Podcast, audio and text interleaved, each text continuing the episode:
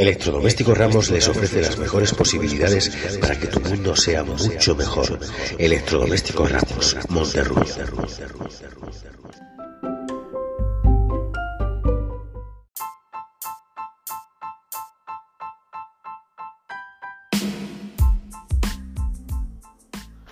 Me gusta la radio. Creo que me gusta desde que era un niño. Sí, desde que era un niño. Y escuchaba en la cocina de mi casa el programa de Radio Nacional España Don Domingo. Porque claro, durante la semana estaba estudiando, estaba en el cole. Aquel Don Domingo se emitía en Radio Nacional de España y era un tiempo de radio en el cual se hablaba de grupos, de aquella movida de los años 80, del principio de los años 80. Yo entonces tenía pues eh, una corta edad, era un niño pequeño. Y mm, aquello me motivó a, seguir escuchando la radio. En mi casa se escuchaba mucho Radio Córdoba, Cadena Ser, 40 principales, los 40 mm, principales de aquella época, con la música que llegaba de Italia, que llegaba de Norteamérica, de países anglosajones. Por entonces no se escuchaba demasiado la música hispanoamericana. Sí, los clásicos, los grandes clásicos, como podría ser Roberto Carlos, Alberto Cortés, otros artistas de esa, de esa índole. El caso es que luego me fui aficionando por, grupos musicales eh, como Queen. Queen creo que fue el primer grupo de mi vida.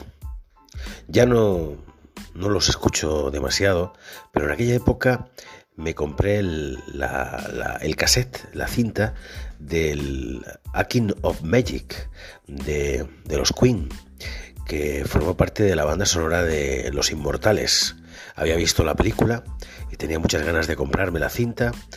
Conseguí ahorrar dinero con la paguilla que me daban mis abuelos y la que me daban mis padres y me compré el, primer, creo que el primer cassette eh, de mi vida que escuchaba en un radio cassette que me habían regalado mis papás. Después eh, me motivé mucho más, empecé a indagar en la radio, escuchaba la radio convencional, Antena 3 Radio, la mítica Antena 3, eh, pero llega un momento en que me detengo en el dial de forma brusca y descubro un mundo musical, un mundo interesante, libre, radiofónico, con un sentido del humor e ironía a la hora de ver la vida, como fue Radio 3. Radio 3 en los años 80 no es como ahora, ni mucho menos. No se le parece nada. Había programas dispares, abiertos, de mentalidad abierta, y aquello me condujo a entender la radio de una forma libre, ¿no? sin ataduras, sin complejos. Eh, era una radio fenomenal donde los oyentes interactuaban con los locutores, se daban a conocer eh, grupos y tendencias musicales muy distintas a las de ahora. Era otra época, yo era un joven. Seguidamente, bueno, seguí escuchando la radio, todo el, todo el dial que me ofrecía la oportunidad de, de poder contactar con incluso las emisoras. Llamé mucho a, Radio Nacional de España Participé en varios programas como, oyente entusiasmado y colaborador y mm, me dejó, me dejó mucha, eh, mucho pozo, ¿no?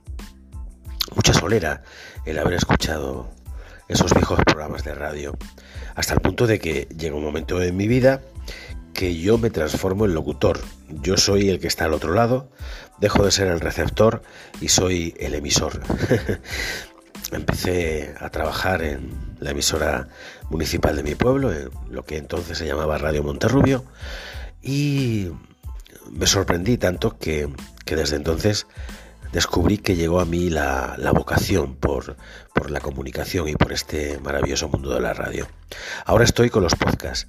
Este es un nuevo podcast que he abierto en el cual pretendo comunicarme con toda la gente y hacer radio también, radio podcast, más interactiva y mucho más lúdica. Si os interesa podéis contactar conmigo a través de mi página en Facebook que es eh, Pedro Matías o a través de mi correo electrónico peterbohemian con h, bohemian viene de Queen, ¿eh? el Bohemian Rhapsody, peterbohemian.hotmail.com. Muchas gracias y que tengas un buen día, querida amiga, querido amigo.